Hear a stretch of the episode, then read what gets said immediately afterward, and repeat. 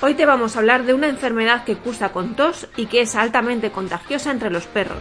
Bienvenidos a nuestra píldora veterinaria número 24, la traqueobronquitis o complejo respiratorio canino. La tos en perros, al igual que en los humanos, no es una enfermedad independiente, es un síntoma de afecciones del aparato respiratorio u otros órganos. La tos puede ser también un reflejo para proteger al cuerpo de diferentes elementos, como cuerpos extraños o sustancias irritantes. A menudo, la tos puede confundirse con vómitos o regurgitación, estornudos inversos, asfixia o jadeos intensos. Podemos diferenciar entre tos irritativa sin expulsión, tos no productiva, y tos húmeda con expulsión de un material transparente o blanquecino espumoso que se llama tos productiva. Y ambos tipos pueden ser crónicos o agudos. A este proceso canino se le conoce de forma vulgar como la enfermedad de la tos de las perreras. Cuando la tos irritativa es duradera, se fortalece y puede desencadenar un círculo vicioso. Debido a la inhalación intensa de aire, la mucosa se irrita y se daña, aumentando la irritación y la tos. Un simple tirón del collar, presión en la laringe o la tráquea, agitación, una inhalación fuerte y aire seco pueden desencadenar la tos. Está provocada por varios agentes causales, por ello se dice que es una enfermedad multifactorial, donde participan diversos agentes infecciosos como las bacterias Bordetella bronquisectica y Mycoplasma, y los virus de la parainfluenza y adenovirus canino tipo 2, reovirus, herpesvirus y coronavirus respiratorio canino. Es una enfermedad que afecta a las vías respiratorias altas causando la inflamación aguda de la laringe y la tráquea.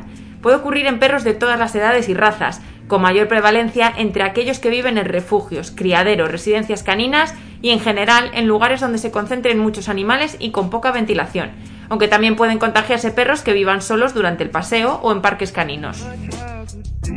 El síntoma principal es la tos seca, profunda y estridente. Algunos perros pueden eliminar flemas al expectorar, otros desarrollan rinitis con estornudos e incluso descarga nasal.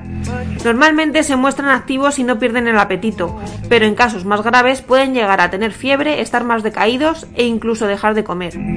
Puede llegar a afectar a las vías respiratorias bajas si no se trata y agravarse, pudiendo causar neumonía. Los síntomas empiezan de 3 a 5 días después de la infección y duran 3 semanas o incluso más. La infección se produce por contacto directo entre animales que eliminan los microorganismos vía aérea, eliminándolos con la tos, los estornudos y expectoraciones, también a través de materiales contaminados con los virus y bacterias. Siempre es mejor prevenir la tos que tratarla. Un buen modo es fortalecer su sistema inmunitario a través de un estilo de vida saludable, ejercicio acorde a la edad y al tipo de raza o cruce del perro y una dieta equilibrada. Pero el mejor modo de prevenir esta enfermedad es mediante la vacunación contra bordetela bronquiséptica y el virus de la parainfluenza. Es frecuente que las residencias caninas no acepten perros que no se hayan vacunado recientemente. Hay que tener en cuenta que no siempre que un perro tose es debido a este proceso respiratorio, también puede ser debida por otras causas, como parásitos, tos de origen cardíaco, por lo que siempre que veas cualquier comienzo de tos, consulta a tu veterinario de confianza para que le haga las pruebas necesarias, ya que una tos que se hace añeja puede costarte la pelleja.